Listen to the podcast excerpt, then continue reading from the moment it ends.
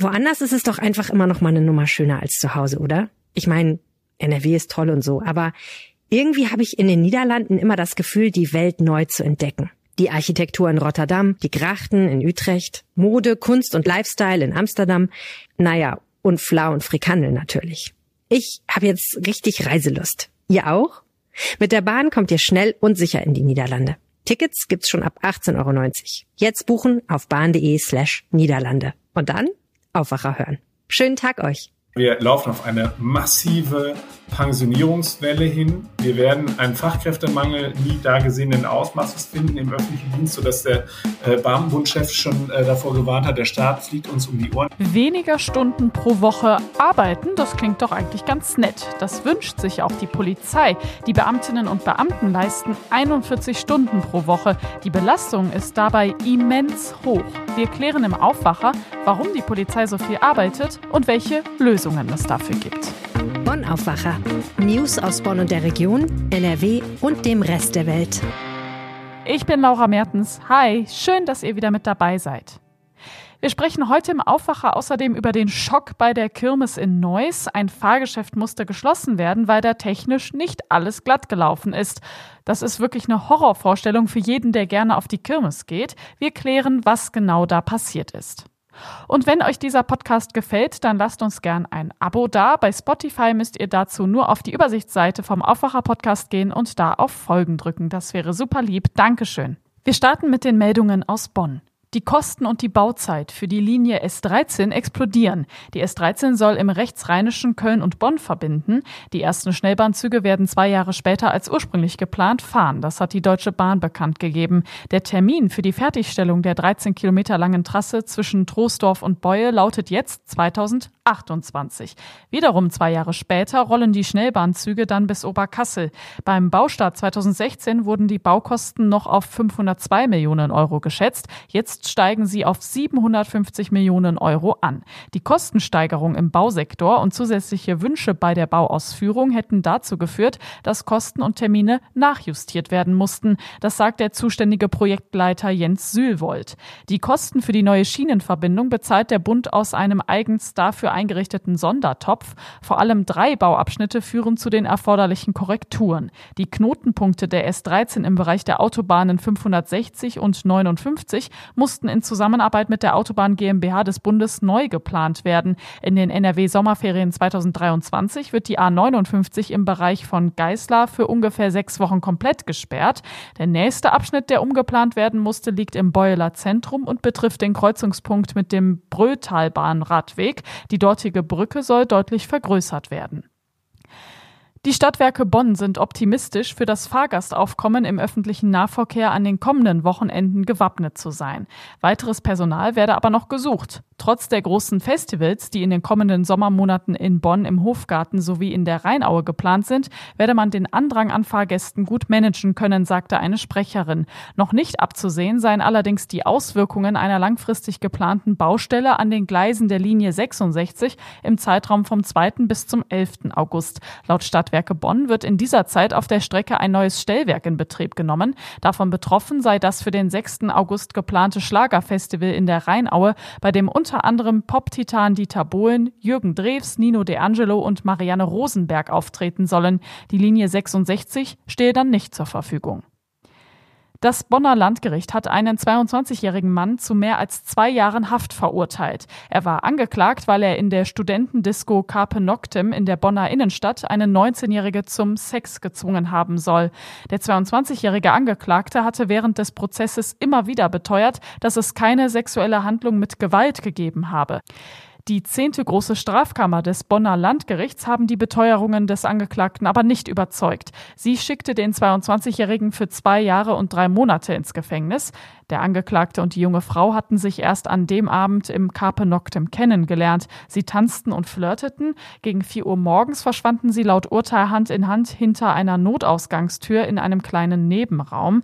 Als er die Hose runterließ, so heißt es im Urteil, habe die 19-Jährige eine klare Ansage gemacht. Nein, nein, stopp, ich will das nicht, so ihre Worte.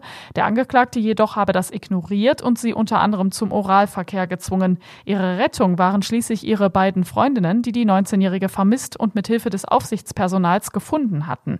Der Mann wurde daraufhin festgenommen. Wenn das Urteil Bestand hat, würde zudem eine Jugendstrafe des Angeklagten von einem Jahr und drei Monaten wegen Raub und gefährlicher Körperverletzung, die zur Bewährung ausgesetzt war, widerrufen. Damit müsste der 22-Jährige insgesamt dreieinhalb Jahre hinter Gitter. Sein Verteidiger kündigte allerdings bereits an, gegen das Urteil Revision einlegen zu wollen. Im Kampf gegen Kinderpornografie hat die Polizei bei mehreren Verdächtigen im Rhein-Sieg-Kreis hunderte Computer, Tablets, Notebooks, Handys und weitere Datenträger sichergestellt. Das teilte die Polizei am Mittwoch mit.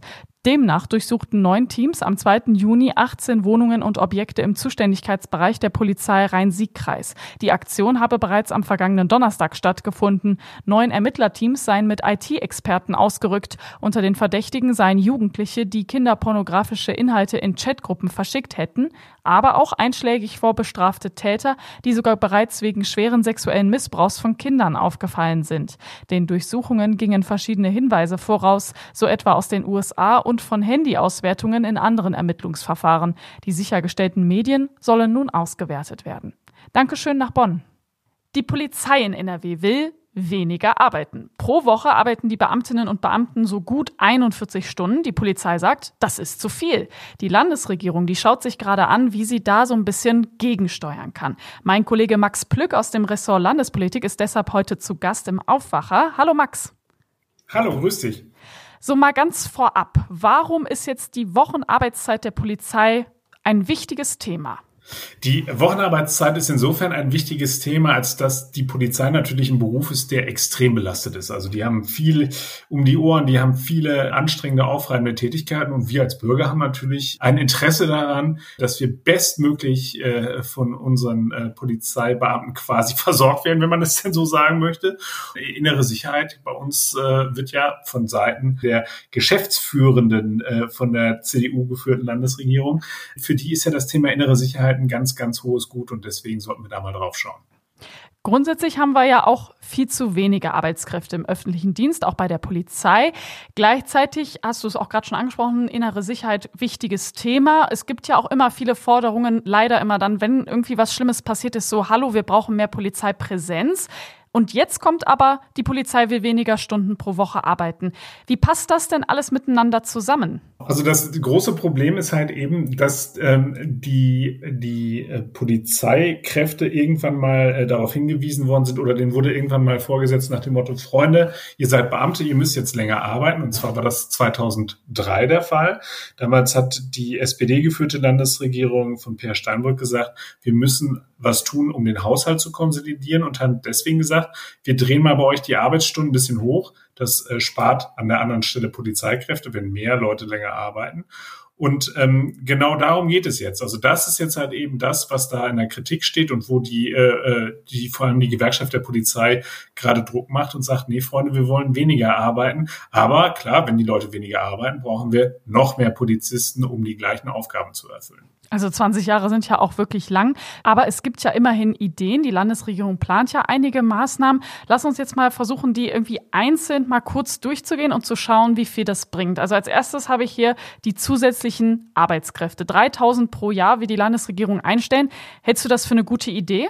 Auf jeden Fall. Da muss man allerdings ganz genau hinschauen. Es sind nicht nur Polizisten, die da eingestellt werden sollen, sondern alleine der Begriff Polizeikräfte besagt ja schon, dass das halt eben auch Verwaltungsangestellte und so weiter sind. Die braucht man natürlich auch, keine Frage.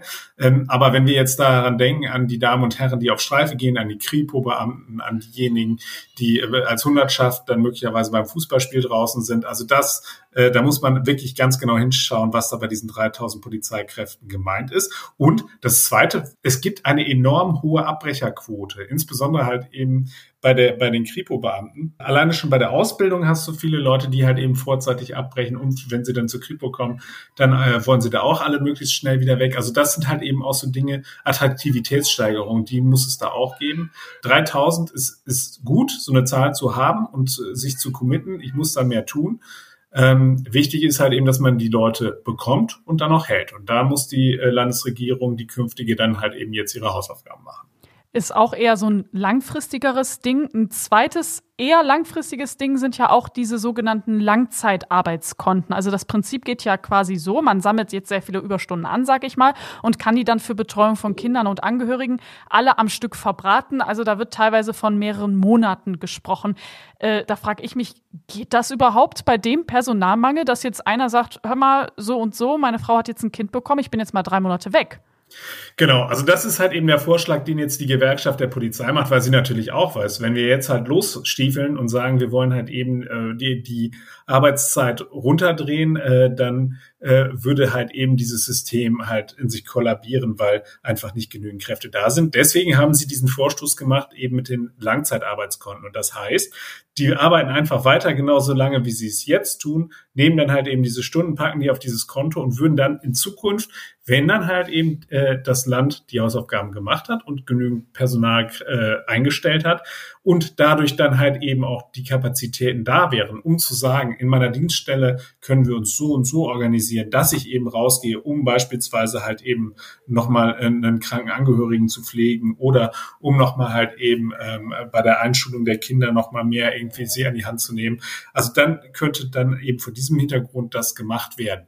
Ist natürlich auch eine Krücke, weil eben dafür dieses Personal erst eingestellt werden muss. Ist aber, wie ich finde, zumindest mal ein konstruktiver Vorschlag, um zu sagen, äh, so könnten wir halt eben das Thema angehen. So könnte einerseits der Staat gesichtswahrend äh, halt eben wieder zu dem zurückkehren, was er einmal versprochen hat, nämlich halt eben Rückkehr zu den 38,5 Stunden. Und trotzdem würde man jetzt halt eben nicht das System von heute auf morgen ins Wanken bringen.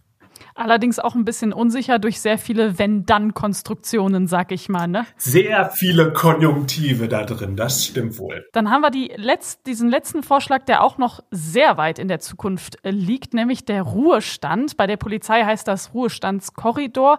Also die Arbeitskräfte können quasi so ein bisschen selber entscheiden, wann genau sie in Rente gehen. Und da gibt's aber den Vorwurf, ja klar, äh, wenn ich jetzt früher in Rente gehen kann, dann gehen ja alle früh. Stimmt das denn?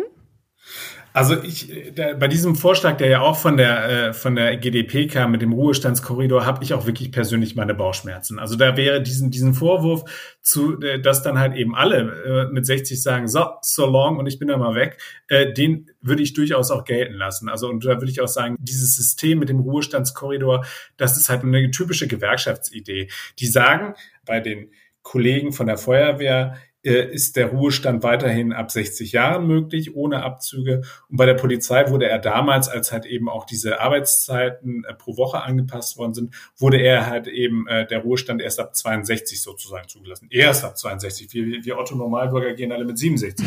ja. Naja, aber die Polizisten machen dann vielleicht auch einen etwas härteren Job und sind vielleicht auch, äh, da gibt's auch nicht ganz so vergnügungssteuerpflichtige Tätigkeiten. Insofern will ich das jetzt mal an dieser Stelle nicht bewerten. Nur das, was Herr Mertens halt eben vorgeschlagen vorgeschlagen hat, ist, dass man eben einen Korridor hat von 60 bis 65, könne man halt eben ohne Abzüge dann in Pension gehen. Und äh, er ist der Meinung, ähm, dass man es, äh, dass man durchaus doch trotzdem noch genügend Polizeibeamte finden würde, die dann halt eben sagen, sie arbeiten voll bis zu den 65, weil natürlich die Pension nicht 100 Prozent dem letzten Gehalt entspricht, sondern halt eben nur noch einem prozentualen Anteil.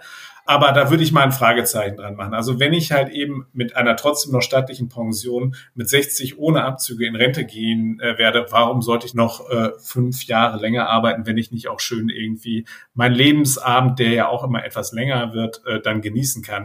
Max, jetzt haben wir ganz viel über das Problem gesprochen und ich finde auch, ich bin jetzt noch nicht so ganz happy, sage ich mal. Also du sagst es ja gerade zum Schluss, an manchen Sachen ist irgendwie noch ein Fragezeichen dran. Wie geht es denn jetzt weiter für die Polizei? Also vieles wird jetzt davon abhängen, wie die künftigen Koalitionäre sich da committen. Sie haben da jetzt nicht irgendwie sofort eine Lösung irgendwie präsentieren können, aber Sie haben zumindest schon mal signalisiert, ah, wir sehen, dass dieses Problem da ist und wir, ne-, wir nehmen euch ernst und wir reden mit euch. Das ist schon mal zumindest eine gute eine gute Erkenntnis. Das ganze Thema muss dann halt eben, damit es wirklich auch Drive bekommt, äh, Einzug halten in den Koalitionsvertrag. Dafür trommelt die GDP jetzt sehr fleißig ähm, und ähm, macht dafür ordentlich Werbung. Wir laufen auf eine massive Pensionierungswelle hin. Wir werden einen Fachkräftemangel nie da gesehenen Ausmaßes finden im öffentlichen Dienst, sodass der äh, Beamtenbundchef schon äh, davor gewarnt hat, der Staat fliegt uns um die Ohren. Ich glaube, dass diese Erkenntnis da ist und dass man das nur durch ein attraktives Angebot hinbekommt. Und da gehört dann eben auch dazu, dass ich ähm, Arbeitszeiten anbiete, die halt einerseits ursprünglich mal versprochen waren und die halt eben das auch für die Leute attraktiv macht, in diesen Beruf überhaupt zu wechseln. Die Polizei in NRW will ihre Wochenstunden verringern. Bisher leisten die Mitarbeitenden rund 41 Stunden pro Woche.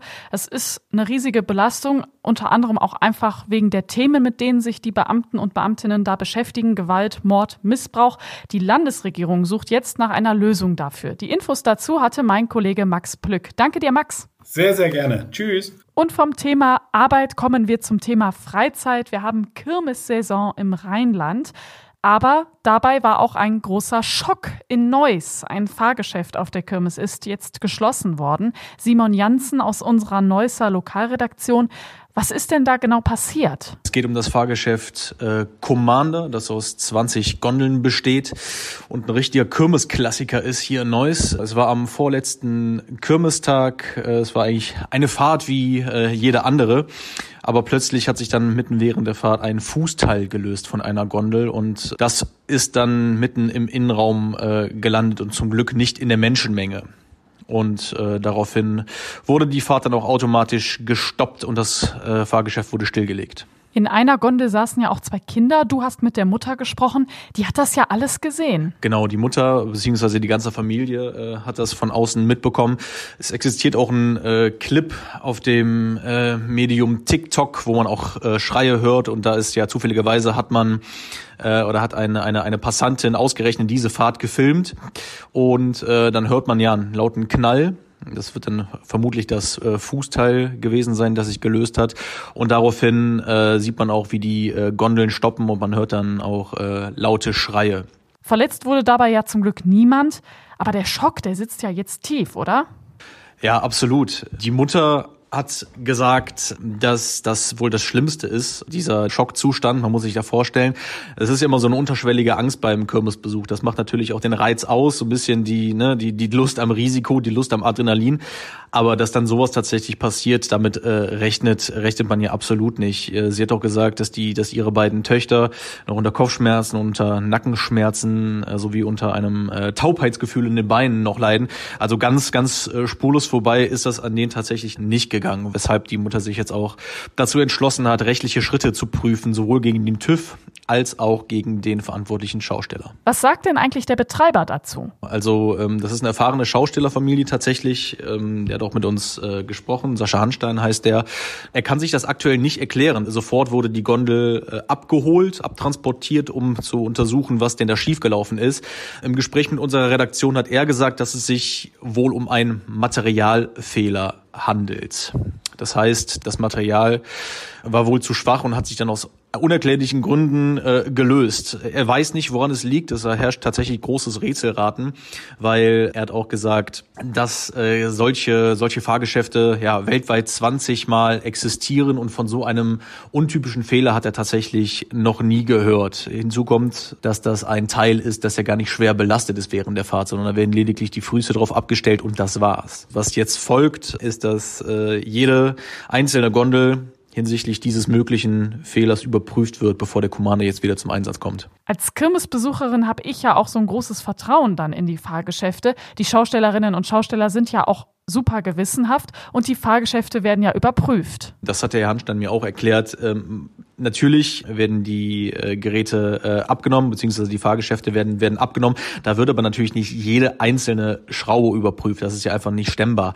Ausgerechnet dieser, äh, dieses Fahrgeschäft, der Commander wurde zuletzt im April vom TÜV offiziell abgenommen, also noch ganz, ganz frisch. Das macht das Rätselraten, warum es dazu jetzt kommen konnte, natürlich nicht kleiner. Also der Aufbau des Fahrgeschäftes wurde durch Mitarbeiter des Bauordnungsamts Amtes überwacht und ne, neben dem gültigen TÜV-Zertifikat wurde dabei auch das äh, Prüfbuch inspiziert, ähm, das für solche Fahrgeschäfte halt vonnöten ist. Also da äh, von, von Behördenseite äh, wurde, glaube ich, dann alles, äh, alles eingehalten, ja. Danke Simon Janssen aus unserer Lokalredaktion in Neuss. Und diese Meldungen werden heute wichtig für euch. Ab 2035 gibt es keine neuen Verbrennerautos mehr. Das hat das EU-Parlament am Abend beschlossen. Jetzt muss es sich mit den EU-Staaten noch darüber abstimmen. Deutschland hat sich schon dafür ausgesprochen. Wie ist die Lage an Nordrhein-Westfalens Schulen? Das zeigt das deutschlandweite Schulbarometer. Die Robert Bosch Stiftung führt dazu Umfragen unter den Lehrkräften durch. Themen sind die Pandemie, aber auch die Geflüchteten aus der Ukraine. Und zum Schluss schauen wir auf das Wetter. Heute meist stark bewölkt mit Regenschauern, teilweise auch Gewitter. Dazu 16 bis maximal 20 Grad. Morgen wieder schöner und wärmer und dann bleibt es auch meist trocken. Das war der Aufwacher vom Donnerstag, dem 9. Juni mit Laura Mertens. Schön, dass ihr mit dabei wart. Wir hören uns morgen wieder. Ciao! Mehr Nachrichten aus Bonn und der Region gibt's jederzeit beim Generalanzeiger. Schaut vorbei auf ga.de.